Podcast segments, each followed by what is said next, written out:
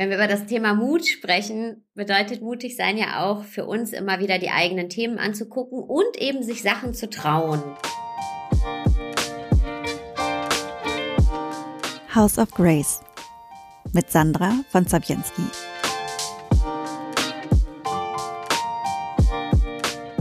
Hallo ihr Lieben, in dieser Episode spreche ich mit Coachin Sarah Desai.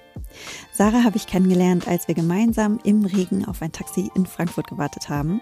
Wir hatten beide im, beim Wanderlust Festival in Frankfurt unterrichtet. Und dieser Regenschirm-Move von Sarah ist so typisch, weil Sarah Desai einer der Menschen ist, die die Menschen in ihrem Umfeld so unglaublich unterstützt. Ja, so wie Sarah das macht, habe ich das kaum, kaum äh, erlebt. Und sie ist nicht nur einer der Menschen, von denen ich mich total supported fühle, sondern sie inspiriert mich einfach auch immer und immer wieder. Beruflich, privat, in allen Bereichen. Äh, dank Sarah gibt es zum Beispiel die Feminine Awakening Ausbildung, die im September dieses Jahres wieder startet. Da hatte sie mich auf die Idee gebracht. Und Sarah selbst hat in ihrem Leben so oft Mut bewiesen, dass ich sie gefragt habe. Wie können wir mit unseren Ängsten umgehen? Wie lernen wir trotz der Angst abgelehnt zu werden, mutige Wege zu gehen? Was ist Sarahs Superpower und was ist ihre Definition von Selbstliebe? Ich hoffe, euch inspirieren Sarahs Antworten genauso wie mich. Lasst mich gerne auf Instagram oder in den Bewertungen wissen, was ihr über Mut und Ängste denkt. Und jetzt wünsche ich euch viel Spaß beim Hören. Ich habe heute einen Gast, der auch schon einmal im Podcast war. Und zwar ist es äh, die wunderbare, einzigartige Sarah Desai. Eine Frau, die mich jetzt schon ein paar Jahre, glaube ich, begleitet, die mich zum Feminine Awakening Training inspiriert hat, zu der Ausbildung inspiriert hat. Und die für mich wie keine andere für die Themen Empowerment und Unterstützung und auch Mut steht. Sarah, ganz herzlich willkommen zurück zu House of Grace. Ich bin sehr, sehr glücklich, dass du heute Zeit gefunden hast. Und ich dachte, wir sprechen heute über Mut und Selbstliebe. Erstmal danke, dass ich hier sein darf, liebe Sandra. Du weißt, ich liebe dich und ich liebe unsere Verbindung und danke für die schönen Worte und ich freue mich richtig auf die Zeit jetzt hier mit dir. Ich liebe dich auch. Also ich muss auch wirklich sagen, äh, wir haben ja gerade auch schon off äh, ohne Recording äh, gequatscht und es gibt niemanden, von dem ich mich so unterstützt fühle, auch im beruflichen wie du. Und ich glaube, ich bin ja auf ewig dankbar, weil das äh, Teacher Training, das ich anbiete, das Feminine Awakening Teacher Training, was dieses Jahr tatsächlich zum dritten Mal schon stattfindet, das ist in einem Gespräch von uns geboren. Kannst du dich noch erinnern? Das war im November 2020, glaube ich, oder irgendwann 2020. Und da ja. bist du wirklich eine ganz große Inspiration und hast mir auch wieder Mut gegeben. Ich erinnere mich an das Gespräch. Ich habe im Bett gelegen und äh, ich glaube, wir haben drei Stunden telefoniert und über ja, alles gesprochen. Das war ein Gespräch. Und dann kam äh, das Thema und für mich ist das halt ganz klar, wir haben über das Thema Göttinnen gesprochen und Feminine Awakening und dann habe ich gesagt, ja, okay, es gibt keine Frau oder keinen Menschen, der für mich so für dieses Thema steht wie du. Und genau, so. Also ich habe eigentlich nur gespiegelt, was du ja eh bist. Und ich kann das aber auch mit der Unterstützung so zurückgeben. Hm, wenn wir über das Thema Mut sprechen, bedeutet mutig sein ja auch für uns immer wieder die eigenen Themen anzugucken und eben sich Sachen zu trauen. Ja, und eigenes Thema von mir ist zum Beispiel die Angst zu scheitern. Das wird immer mein Thema sein, weil im Leben mhm. gab es auch Momente, auch in meiner Familie und auch bei mir, wo es einfach ähm, knapp war mit Sachen. Ja, und äh, das Leben eben nicht äh, nur ein Regenbogen war, wie bei uns allen eben.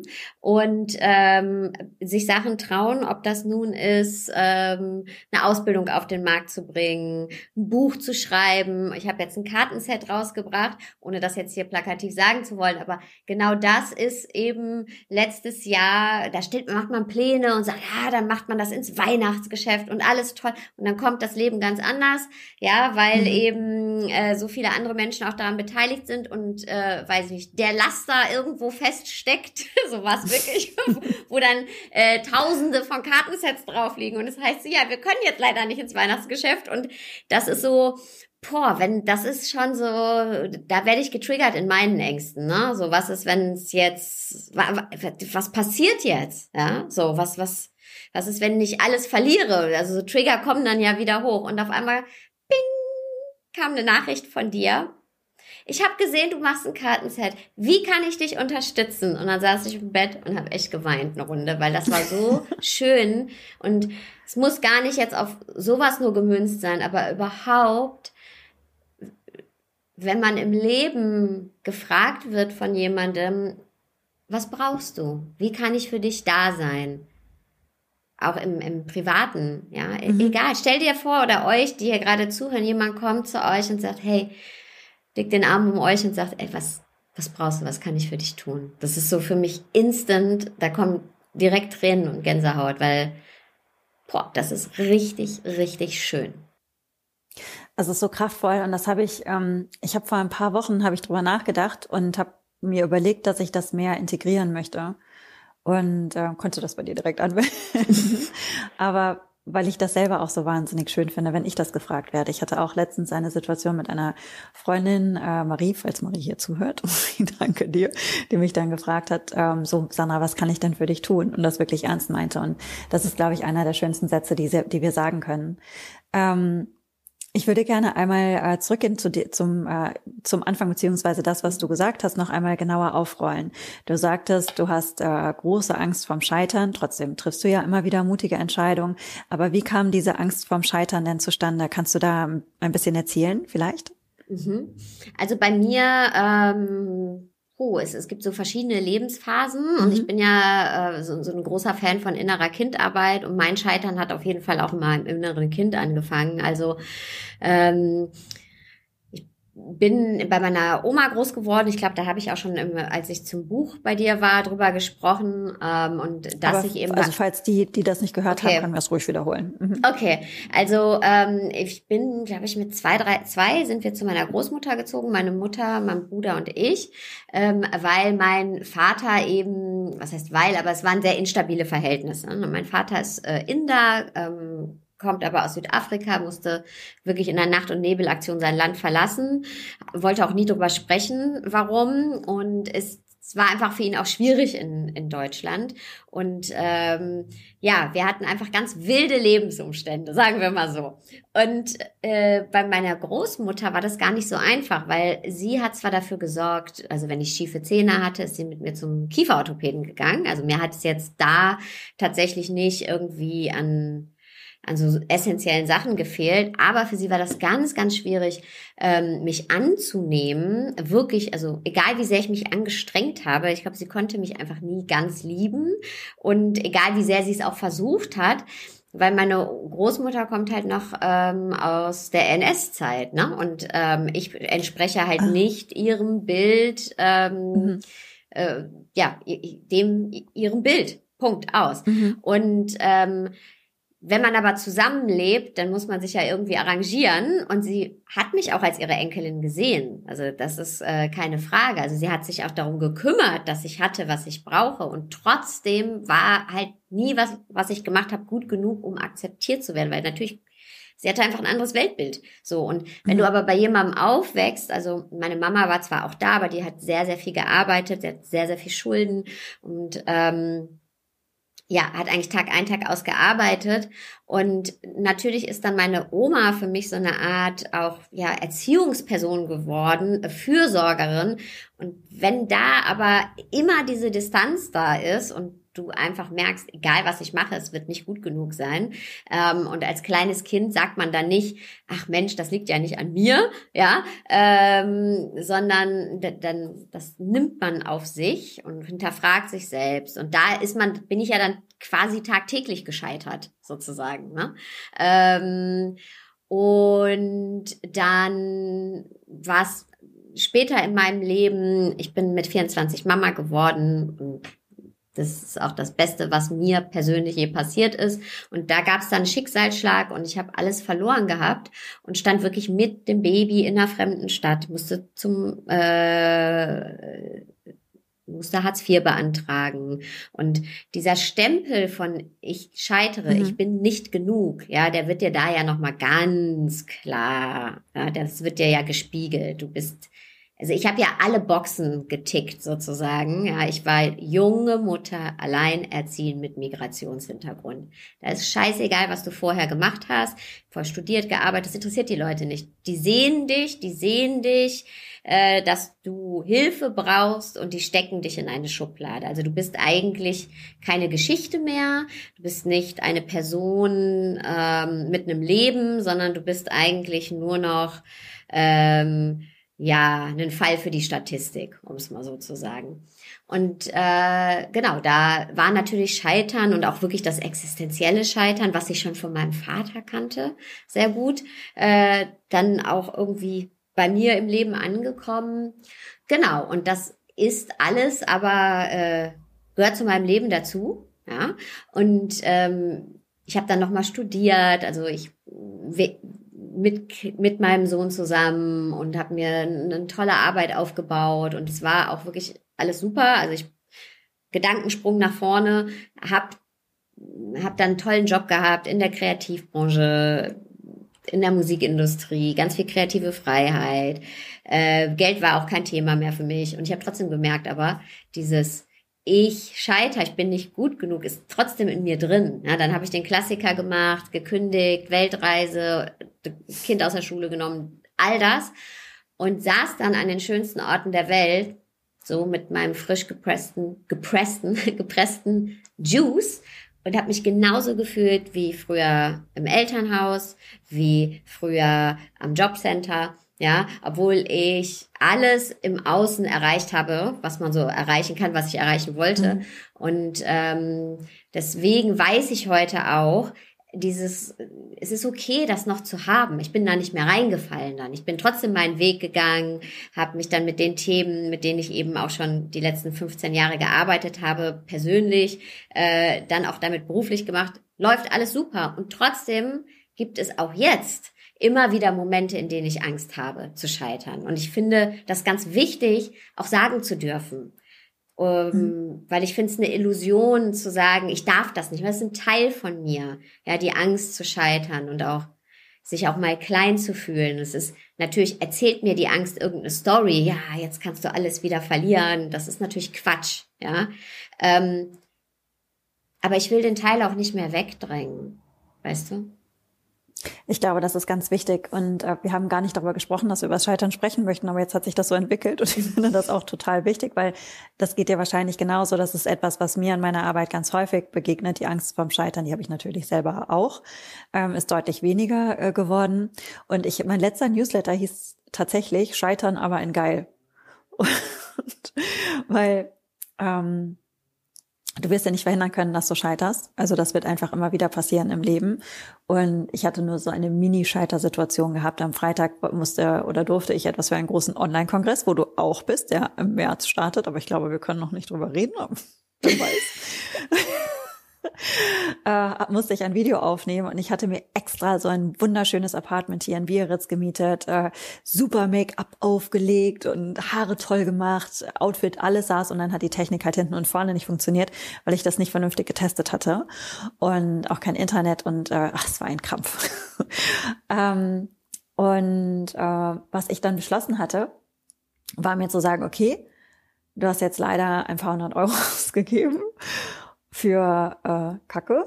Du kannst das Video absolut überhaupt gar nicht benutzen. Sind auch wirklich auch so Verzögerungen drin. Es war wirklich technisch eine absolute Vollkatastrophe.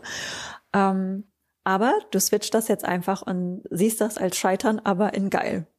Weil du jetzt einfach dir sagst, ich habe zum Beispiel festgestellt, ich bin super gut in Live-Workshops sehr unbescheiden festgestellt. Ich bin aber nicht so besonders gut bei Aufzeichnungen. Ähm, das fällt mir schwerer, wenn ich keinen, wenn ich niemand habe zu interagieren oder wenn ich nicht vor Leuten sprechen kann, ist es eine deutlich schwierigere Sache für mich. Und ähm, mich da, und es macht mir auch nicht so viel Spaß, muss ich sagen.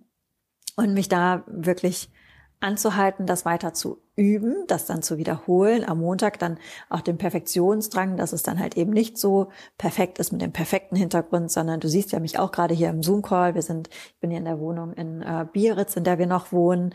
Wir haben in jedem Raum andere Tapeten und jeder Raum hat nicht nur eine Tapete, sondern auch unterschiedliche Farben. Hier ist eine ganze Menge los.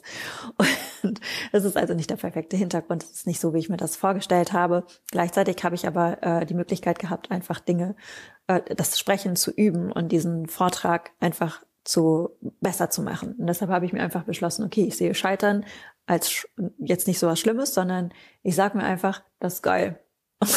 switche ich das ein bisschen. Das ist natürlich einfach bei so kleineren Sachen. Du hast ja wesentliche Lebenseinschnitte gehabt, wo viele, auch kann ich mir vorstellen, verzweifeln, aufgeben. Und wie hast du denn den Mut immer wieder gefunden fürs Weitermachen? Das werde ich auch häufig gefragt. Was ist, was ist, wie, wie macht man dann weiter? Wie, wie, wie schaffst du das? Wie hast du das geschafft? Und vielleicht gibt es da einen Tipp, den du anderen mitgeben kannst. Mhm. Ähm, als erstes ist mir mal klar geworden für mich selber, dass ich vor den Sachen, die ich mache, gar keine Angst habe, sondern, also wir mhm. haben keine Angst zu fliegen und in die Höhe zu steigen. Wir haben Angst abzustürzen. So. Und mhm. ähm, es nicht auszuprobieren bedeutet für mich immer, dass ich gar nicht das Fliegen im Kopf habe, hatte, sondern immer schon den Absturz. Also die ganze Zeit äh, so als Bruchpilot mich selbst gesehen habe nur oder alles kann ganz schwierig werden.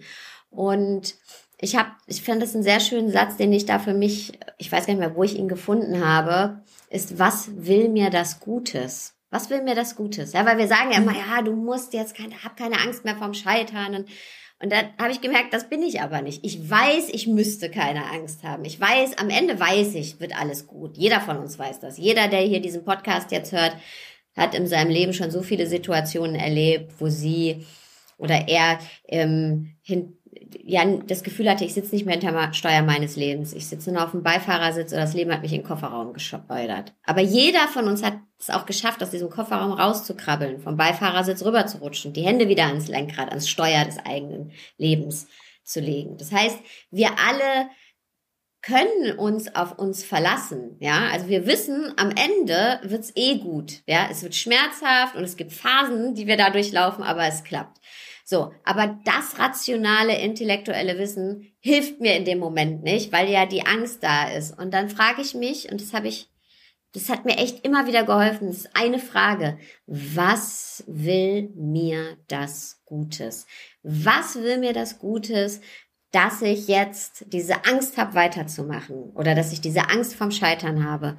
Und da wirklich reinzugehen, mir das auch aufzuschreiben, was ist, weil da merkst du, was sind irrationale Ängste und was sind Dinge, die vielleicht, wo ich jetzt Vorsorge treffen kann. Und die Frage, was will mir das Gutes, hat dazu geführt, dass ich Sorgen machen in Sorge tragen verwandelt habe. Also nicht Sorge haben, sondern Sorge tragen.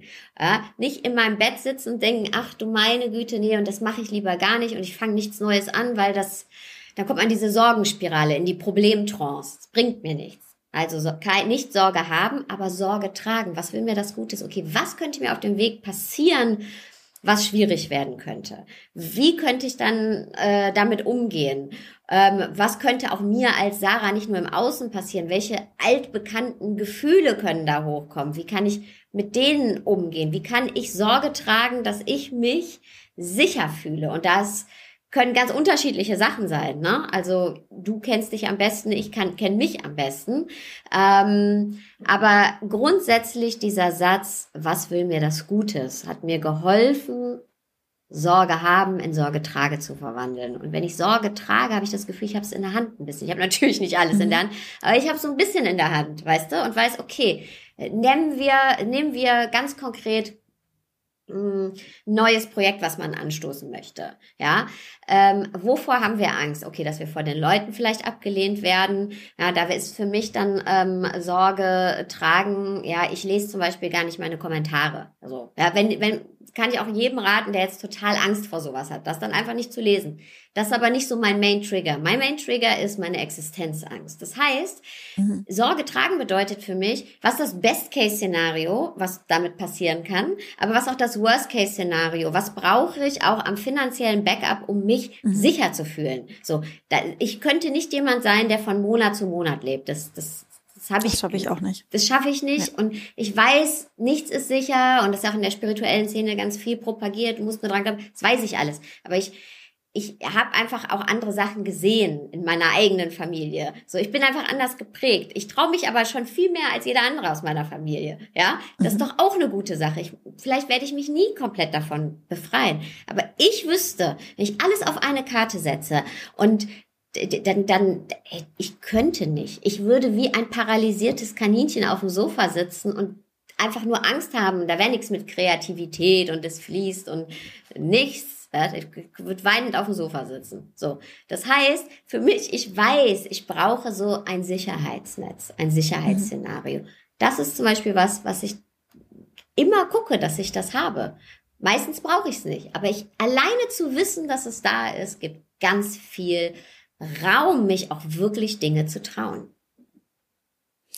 Ich finde, das ist sehr klug, was du sagst, weil ähm, letztendlich äh, Du schließt ja dann auch ein bisschen Freundschaft mit der Angst und nimmst ihr einfach den Schrecken, indem du ihr ein konkretes Gesicht gibst, konkrete Situation und auch einen Handlungsplan hast, weil du machst ja nicht nur ein Best Case und Worst Case, sondern du weißt, was du im Best Case machen würdest, du weißt, was du im Worst Case machen würdest und du kannst dich bewusst für das Risiko entscheiden, weil du sagst, okay, die schlimmste Situation, damit komme ich klar, ähm, dann werde ich das und das tun und ähm, im besten Falle geht es aber halt auch so positiv aus.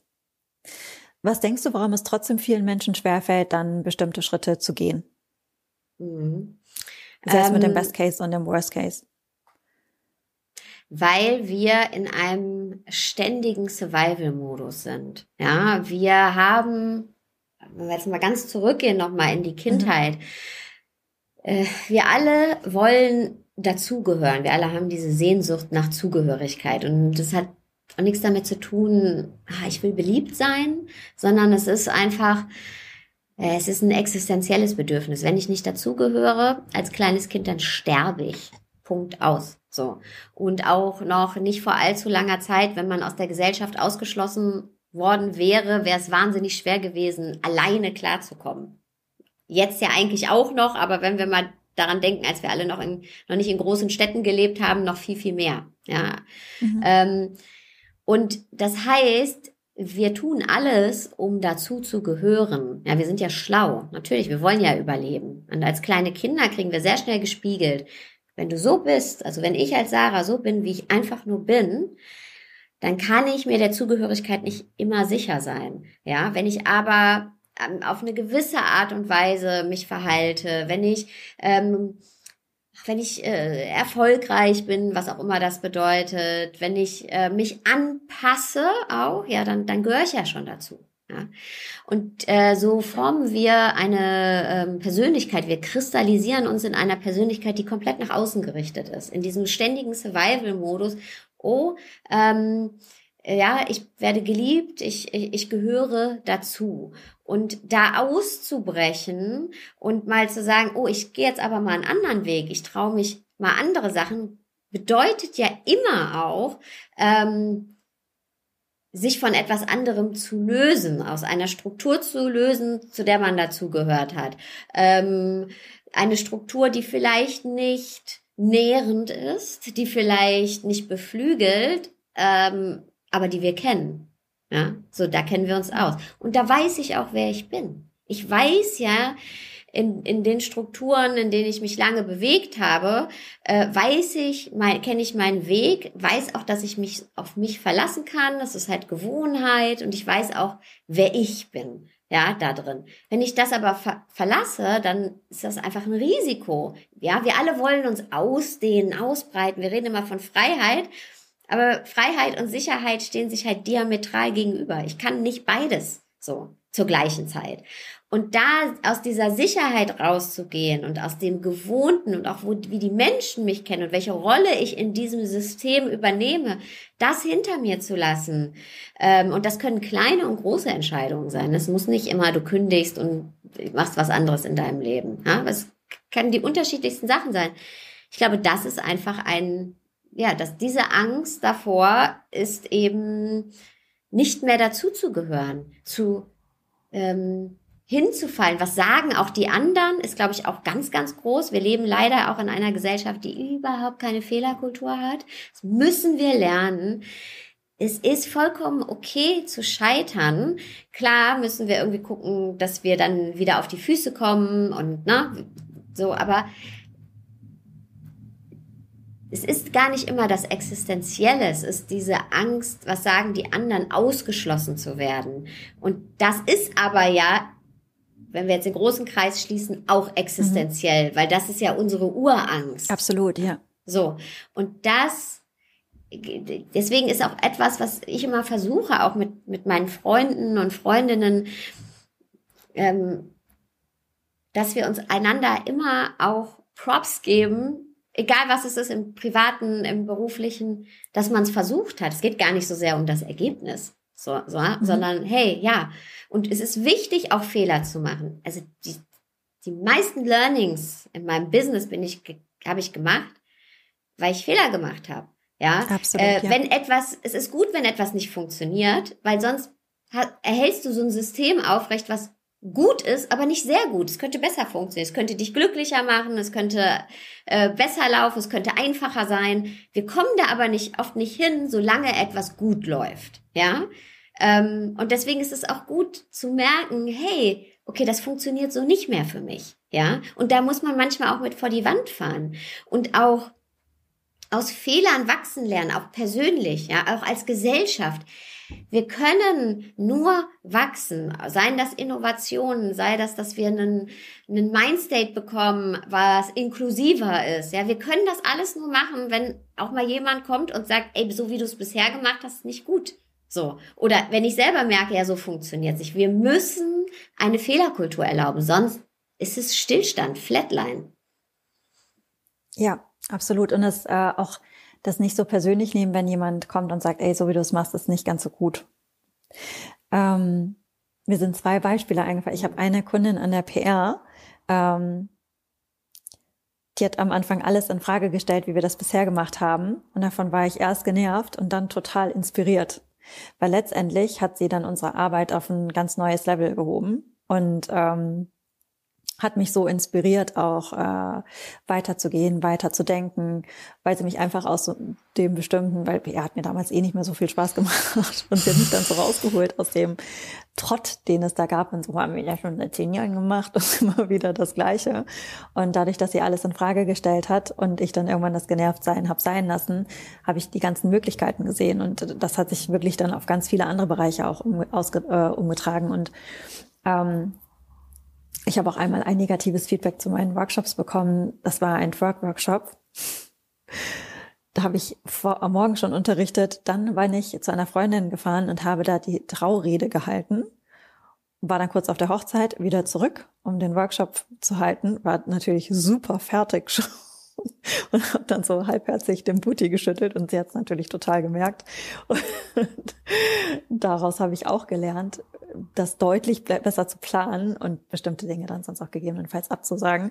Aber ich bin jedes Mal, wie du das auch sagst, besser geworden, wenn ich dieses erste Gefühl der Ablehnung und des Ausgeschlossenseins, wenn ich das einmal zur Seite gepackt habe und gesagt habe, okay, what's in there for me und wirklich dann auch das Learning daraus genommen habe.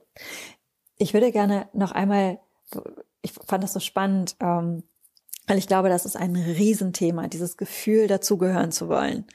Das ist etwas, glaube ich, was, ähm, worüber wir auch noch gar nicht häufig genug gesprochen haben. Also in der spirituellen Szene geht es um ganz viele andere Themen häufig, aber das ist so ein fundamentales. Und du bildest ja auch zum Beispiel in deiner Ausbildung auch wieder andere Coaches und Coachinnen aus. Du bist selber eine und du hast wirklich eine langjährige Praxis da drin. Hast du einen äh, Tipp, wie man damit umgehen kann, wenn man sagt, wenn das die große Angst ist, wie man mit dieser Angst vor dem Ausgeschlossensein aus der Gruppe, aus der Herde, wie man, wie man diese Urangst, die vermutlich auch genetisch in uns schon angelegt ist, begegnet.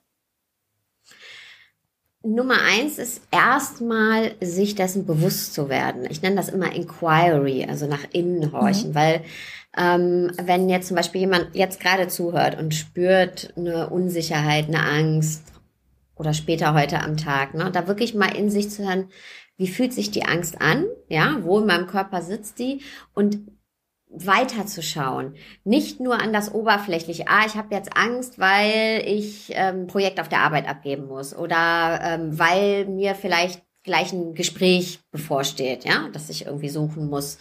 Ähm, sondern ja, das ist jetzt offensichtlich da, aber weiter zu gucken, warum macht dir das Angst? Und immer dich weiter erforschen, da geht immer wieder eine neue Tür auf zu inquiren, weil ähm, die Angst, auch die ich habe, hat herzlich wenig damit zu tun, ähm, mit, äh, äh weiß ich nicht, mit einem Gespräch, was ich gerade geführt habe oder ähm, mit einem, selbst wenn jemand gerade eine Kündigung bekommen hat, ja, dann ist da erstmal vordergründig natürlich so eine existenzielle Angst oder wenn eine Beziehung beendet wurde. Aber was ist eigentlich dahinter? Weil das Gefühl, wenn du dich mit dem verbindest und ehrlich zu dir bist, dann merkst du, das ist viel, viel älter. Ist viel, viel älter. Das ist sehr bekannt. Das hat herzlich wenig damit zu tun, was dir jetzt gerade passiert ist. So, ist alles nur ein Trigger. Ja, äh, und da wirklich zu inquiren und zu, zu merken, hey, okay, das ist,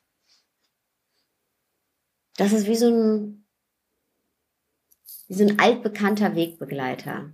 Und diesen Wegbegleiter zu befreunden, du hast das eben so schön auch die Angst befreunden mhm. genannt und sagen, okay, das ist da, dass man die ist allererste, ja, mir klar zu machen, ich habe Angst davor, nicht dazu zu gehören, ähm, abgelehnt zu werden, ja, und das ist okay, weil wie du gerade gesagt hast, das haben wir alle, ja und dann zu gucken, was hast denn du für Strategien daraus entwickelt, ja, aus dieser Angst. Ich bin zum Beispiel so eine Perfektionistin geworden, mega anstrengend, ja, damit mir bloß niemand sagen kann, ja, das hast du falsch gemacht, ja. Mhm.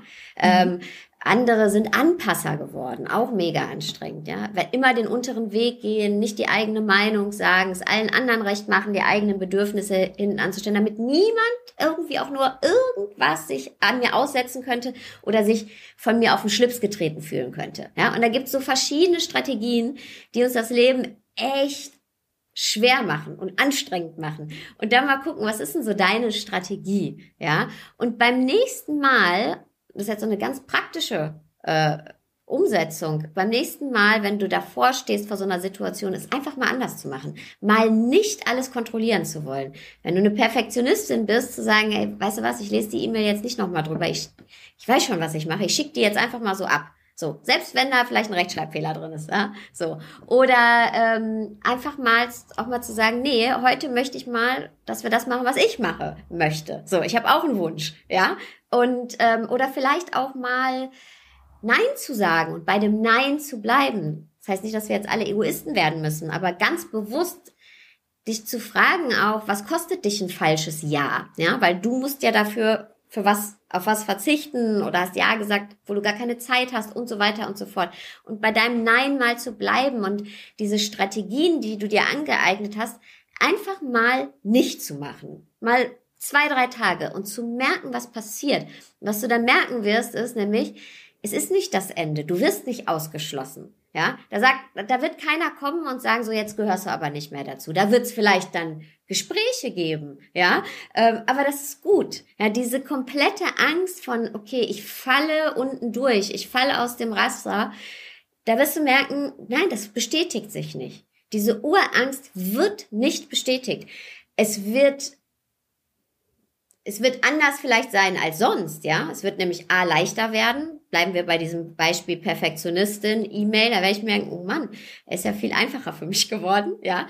Und vielleicht, wenn beim nächsten Mal, wenn du irgendwas machst, dann unterläuft dir vielleicht auch ein Flüchtigkeitsfehler, keine Ahnung. Vielleicht spricht dich jemand drauf an, aber du wirst merken, ey, es ist überhaupt nicht schlimm. Dafür habe ich eben 100 andere Sachen geschafft oder habe mich mega entspannt. Also es war nicht mehr so anstrengend für mich wenn oder wenn du eine Anpasserin bist, wirklich dann zu sagen mal, hey, heute ich habe auch mal einen Vorschlag ne, bei so einer Gruppenentscheidung. Äh, ich würde heute gerne mal das machen. Oder wenn dich jemand fragt und du sagst, du, ich würde dir wahnsinnig gerne helfen, aber ich kann dieses Wochenende nicht, weil ich bin echt, ich habe so viel gearbeitet, ich, ich brauche einfach Raum für mich. Musste ich auch nicht erklären. Und dann zu merken, äh, die Leute werden trotzdem noch bei dir sein. So. Und vielleicht gibt es dann mal eine Diskussion, ja. Zum Beispiel auch, wenn man seine Meinung sagt. Und meine Meinung ist nicht deine Meinung in dem Fall. Ja. Dann werden wir aber darüber sprechen. Das heißt, einfach mal nicht versuchen, in diesem, aus dem Survival-Modus zu handeln, immer zu kontrollieren, immer sich zu ducken, immer, weißt du, alles zu tun, um, um nicht durchs Raster zu fallen. Einfach mal Kontrolle ein bisschen abgeben. Und was wir dann merken ist, ich bin trotzdem nicht alleine. Das Ding fährt nicht vor die Wand. Und das ist so ein ganz praktischer Ansatz, ähm, weil wir da wirklich direkt in die Umsetzung kommen und auch merken, dass es dieses Worst-Case-Szenario, vor dem wir alle irgendwie Angst haben, dass das nicht eintreten wird.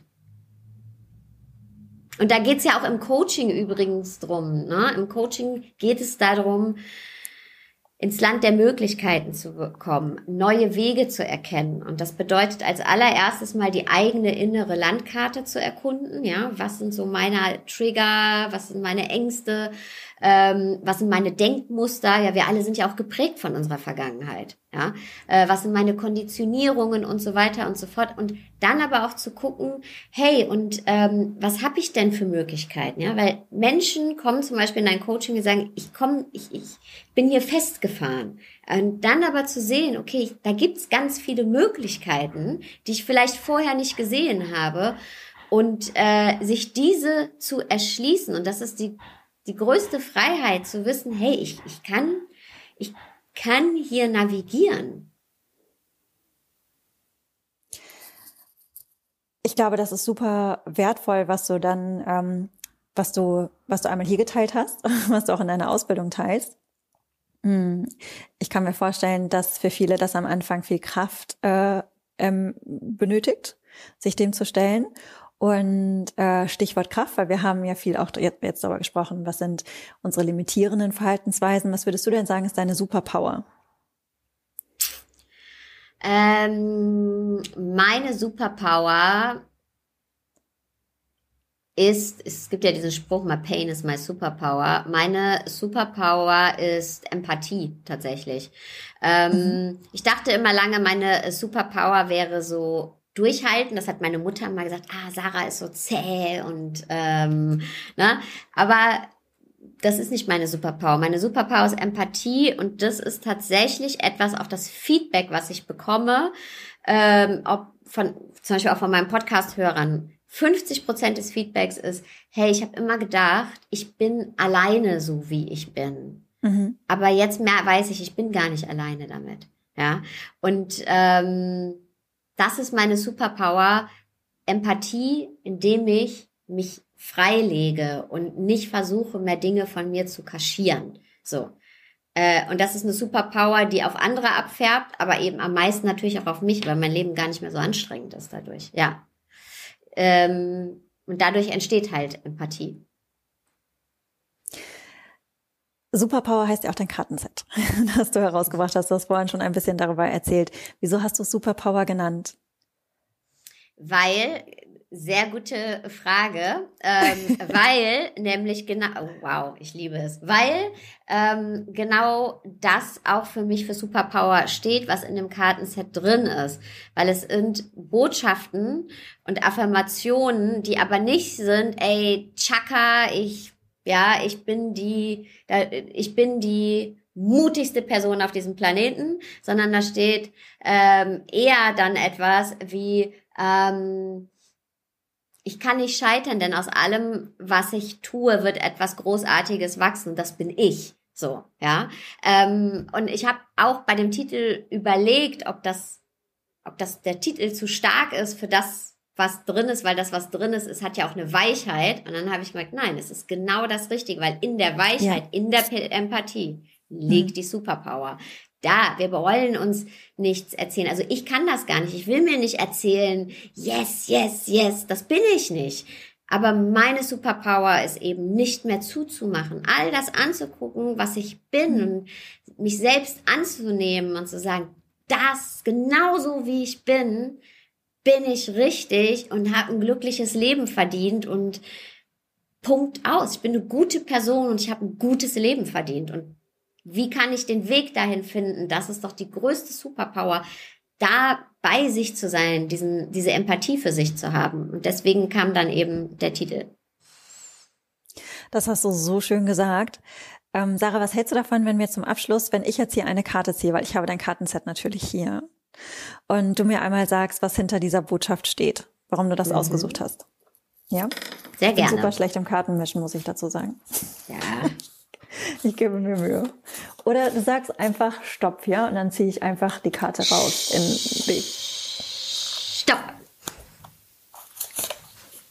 Es sind zwei. Welche nehme ich jetzt? Okay, sag nochmal links oder rechts. Links. Alles klar. Ich trage keine Schuld an meinen Verletzungen, aber die Verantwortung für ihre Heilung. Ich lasse die Liebe jeden Tag meiner Vergangenheit, also es steht auf der mhm. einen Seite und auf der zweiten Seite stehen dann noch einmal Sachen. Vielleicht kannst du nachher auch noch mal was zu dem mhm. Konzept erklären. Das ist wahrscheinlich die Affirmation. Und hier auf der Rückseite steht, ich lasse die Liebe jeden Teil meiner Vergangenheit heilen. Ich kann mir und anderen verzeihen. Ich lasse Belastendes los, damit Heilung geschehen kann. Mhm. Also vorne auf der Karte ist immer eine Quote und hinten die Affirmationen drauf. Also und vorne, warum habe ich das ausgesucht? Ähm, ja, weil ich der Überzeugung bin, wir alle haben Wunden, die wir mit uns tragen und äh, da geht's eben um Vergeben. Und ähm, Vergebung wird oft missverstanden im Sinne von, ich muss gutheißen, was der, die andere Person getan hat, ja. Ähm, oder alles passiert für mich, wird ja auch oft gern genannt in der spirituellen mhm. Szene. Ja, aber ich finde das sehr schwierig, jemanden, der zum Beispiel ähm, Übergriffigkeiten erfahren hat, zu sagen, ja, das alles passiert für dich, ja, da zu Recht sagt die Person, äh, nee. Aber was ja. eben passieren kann, ist Heilung, indem ich indem ich vergebe, aber es nicht gut heiße, aber sage, ich befreie mich aus der Opferrolle. Ich war damals ein Opfer, vielleicht in der Situation. Aber, und das ist schmerzhaft und das hat mich geprägt. Aber ähm, diese Story muss mich nicht weiter definieren. Ich kann ein neues Narrativ für meines für mich entwickeln. Also ich habe die Verantwortung für die Heilung und es ist auch schön, auch hier, wie sich der Bogen schließt, ähm, denn das, was ich mal erzähle, ein Satz, der mich so weitergebracht hat, ähm, als ich selber mal auf dem Retreat war und mit einer ähm, meiner äh, Menschen, die mich da begleitet haben, die Person hat zu mir gesagt dann, ähm, okay, ey, die Geschichte jetzt von deinem Vater und von deiner Oma, die kennen wir jetzt alle, aber worum geht's eigentlich wirklich? So, also was ist denn bei mhm. dir? Was willst du eigentlich? Also jetzt die Geschichte kennen wir jetzt. Jetzt erzähl doch mal was Neues, so äh, tiefer. Und ich erst, also ich habe mich total angegriffen gefühlt. Hey, ach oh Gott, wie kann die Person jetzt so mit mir reden? Ja, das war doch total schlimm, was mir passiert ist. Aber das war der befreiendste Satz überhaupt, weil er hat mich dahin gebracht, ähm, okay, was will ich denn jetzt? Das ist eine Geschichte, die ist mir passiert. Okay, die kann ich mir jetzt noch hundertmal erzählen, so. Ähm, oder ich erzähle eine neue Geschichte und kümmere mich darum, dass ich eben diese alten Verletzungen heile. Und darum geht es ähm, an, äh, auf dieser Karte, genau. Ich finde diesen, ich finde dieses Zitat so unglaublich stark und ich finde, auch wie du, es schließt sich eigentlich schön ein Bogen, weil ähm, wir haben viel über Angst gesprochen und wie man in die Handel, ins Handeln kommt, wie man dem Scheitern, wie man äh, der Angst nicht dazugehören, zu gehören begegnet, äh, der Angst vom Scheitern etc. Und für mich hat es ganz viel mit Selbstverantwortung zu tun. Und ich weiß nicht, wie du siehst, aber für mich mit dem Laufe der Jahre ist für mich Selbstverantwortung die eigentliche Selbstliebe.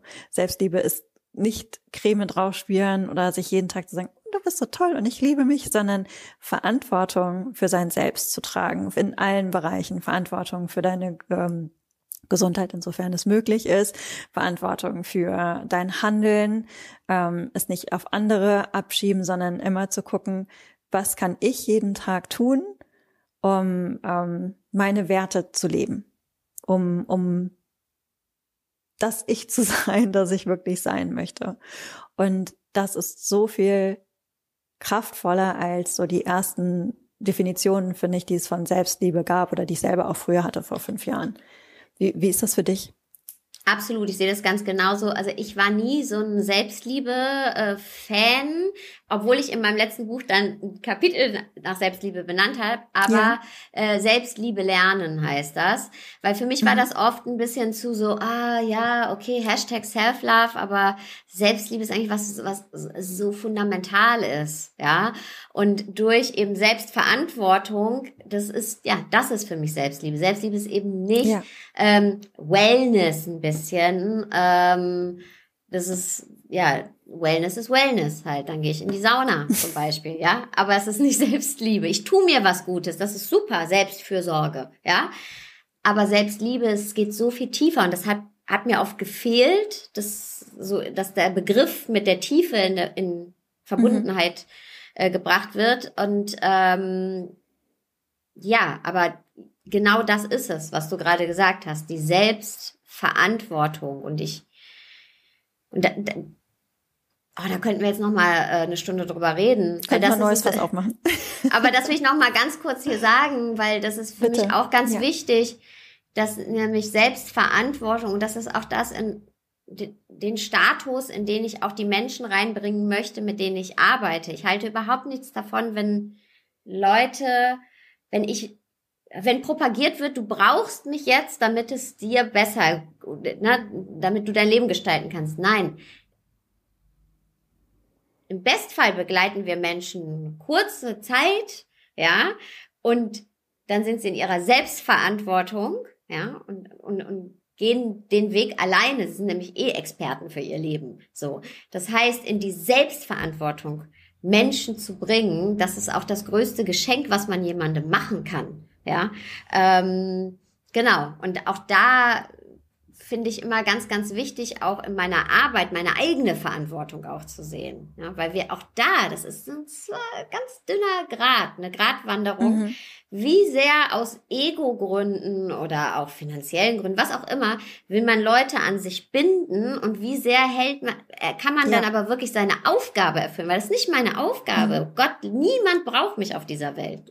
Ja, ich kann jemanden nur begleiten ein bisschen, aber eigentlich ist es wie bei einem Kind. Es muss von Anfang an klar sein, obwohl natürlich Menschen, mit denen ich arbeite, nicht Kinder sind, man begegnet sich immer auf Augenhöhe. Aber was ich meine ist, man startet das, damit man hinterher so schnell wie möglich die Menschen einen nicht mehr brauchen. So, ja.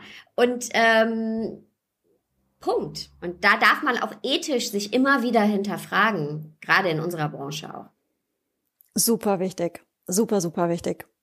Ich finde das so toll, dass du das gesagt hast. Ich bin nämlich beispielsweise ganz, ganz stolz. Ich habe ja meine Soul Sessions und die werden ganz häufig für Business-Sachen gebucht. Und die sind nicht teuer, ja, weil ich einfach keinen Bock darauf hatte, das zu machen, sondern ich wollte gerne, ich habe für mich eine Vision kreiert, House of Grace. Das ist jetzt meine Marke und das ist ein tatsächliches Haus in meiner Vorstellung. Und ich sitze da wie so eine Oma auf dem Schaukelstuhl und da kommen halt immer Menschen rein und dann sprechen wir eine Stunde und dann gehen sie wieder. Das ist so eine richtige Sprechstunde, wie so eine Dorfdoktorin. Und ich bin total stolz, dass die meisten einfach nur eine Stunde brauchen und dann mit ganz viel äh, Inspiration oder Handlungsempfehlungen äh, was ihre Aufstellung anbelangt, dann einfach rausgehen. Weil natürlich, ich mache das einfach auch schon seit 20 Jahren und das macht mich richtig glücklich, dass sie damit dann sofort loslegen können. Und ähm, ich kenne aber auch die Panik, die man hat in unserer Branche, wenn ja zum Beispiel nicht so viel gebucht wird oder wenn äh, dich eine jemand jemand verlässt, der dich halt sehr lange begleitet hat und äh, weil sie einfach fliegt oder weil er einfach fliegt und ähm, das ist das ist aber wunderschön. Deshalb, ich finde das ganz wichtig, was du sagst. Danke, Sarah. Wirklich. Auch danke nochmal, dass du das angesprochen hast. Und ich habe eine allerletzte Frage für dich. Mhm. Und die fand ich so süß. Wäre dein jüngeres Ich stolz auf dich? Ja. Ja. Was, was würde sie sagen? Die würde sagen, du bist die große Schwester, die ich mir immer gewünscht habe. Das ist so schön. Sarah, vielen, vielen lieben Dank für deine Einblicke. Vielen Dank für deine wertvollen Tipps zum Umgang mit Ängsten, zum Umgang mit Scheitern, zum Umgang mit der Angst, nicht dazuzugehören, ähm, der Selbstreflexion, deiner Definition von Selbstliebe und ein Einblick in deine Superpower. Ich kann das auch nur bestätigen. Deine Empathie ist wirklich der Hammer. Und wenn man jetzt Lust hat, noch mehr mit dir zu machen, du hast ja einige Angebote. Die Folge kommt auch jetzt schon am Freitag raus. Ich glaube, es gibt ja auch noch die Möglichkeit, sich für dein, deine Coaching-Ausbildung anzumelden, wenn man jetzt Bock hat. Genau, Kannst wenn ihr Bock was erzählen? Mhm. Ähm, wir starten im März, Mitte März in den dritten Ausbildungsjahrgang. Also wir haben jetzt schon zwei Jahrgänge quasi abgeschlossen und ähm, das war meine Vision, weil ich in die Tiefe gehen wollte wieder mit der Arbeit und ähm, vor allem auch, weil ich einfach so sehr daran glaube, jetzt nicht, ah, ich glaube so sehr an mich, sondern ich glaube an diese Arbeit und ähm, meine Ressourcen zeitlich und alles ist ja auch begrenzt und ich finde, es kann gar nicht genug Menschen geben. Deswegen auch der Support untereinander. Natürlich auch, weil ich Kolleginnen und Kollegen supporten möchte, aber auch, weil ich finde, wenn wir alle doch in der gleichen Sache unterwegs sind, jeder auf seine Art und Weise, ist doch super, umso mehr Menschen es gibt. Und ähm, genau, in der Ausbildung, das ist äh, eine Coaching-Ausbildung, in der du eben lernst, Menschen durch Transformationsprozesse zu begleiten mit wirklich ganz fundierten Coaching-Tools, aber eben auch mit ganz viel Achtsamkeitstools. Also wie äh, gestalte ich Coaching-Prozesse äh, und lasse da Meditationen, äh, Visualisierung mit einfließen? Wie äh, leite ich die an? Wie entwickle ich die? Ähm, und das ist sehr, sehr praxisorientiert. Also bei mir geht's schon an Tag eins in die Praxis rein, sozusagen. Und ähm, genau, und ich bin auch sehr dankbar, dass das alles so in der Mitte der Gesellschaft angekommen ist. Also zum Beispiel meine Meditationen werden ja auch von der Techniker Krankenkasse und so weiter genutzt. Also dass das jetzt auch, ähm, es ist klar, Coaching und Achtsamkeit gehört einfach total zusammen. Das sind nicht zwei getrennte Sachen und deswegen fließen die mhm. bei mir zusammen. Und ähm, wenn man möchte, kann man on top auch noch ähm, ein Modul buchen, was Businessaufbau äh, ähm, ja, was dich da wirklich Schritt für Schritt durchführt. Ne? Wie positioniere ich mich? Äh, was ist meine Zielgruppe? Wie, ähm, wie baue ich mir mein Business auf? Genau, und das ist so dieses, alles, was ich eigentlich die letzten Jahre für mich gemacht habe, in der Ausbildung zusammengefasst. Und ähm, wenn dich das interessiert, dann kannst du dir auch einfach ein kostenfreies Gespräch buchen. Also das ist auch nicht irgendwie jetzt eine Vertrieblernummer. Die, die die Gespräche führen, sind auch die Co-Coaches bei mir in der Ausbildung. Ähm, die wissen, worüber die reden. Die wir wollen auch niemandem, weißt du, was aufquatschen, weil das mhm. ist schon eine Entscheidung, die man da trifft für sich, die vieles im Leben verändert. Also bei uns gibt es auch ganz viel Testimonials auf der Seite. Also für die Leute hat sich das Leben grundlegend verändert und da muss man auch bereit für sein. So, ja. Und deswegen gibt's diese Gespräche und da gucken wir einfach gemeinsam, da erzählst du auch ein bisschen, ähm, okay, was sind deine Wünsche, wie stellst du dir das vor? Und wir sagen, hey, ja, das so ist die Ausbildung und da können wir dich bei unterstützen. Und vielleicht merkt man auch aber auch nicht, aber dann hat man ein richtig gutes Gespräch mit guten Menschen geführt. Ähm, ja, und da kann ich äh, kann ich euch nur ermutigen, weil ich weiß selber, wie das ist. Ne? Ich habe nie Bock, mir irgendwas aufquatschen zu lassen. Ähm, und deswegen war das ganz wichtig, dass da eben bei mir keine Vertriebler sitzen, sondern Leute aus meinem Team, Jenny und Johannes nämlich, die ganz, ganz toll sind.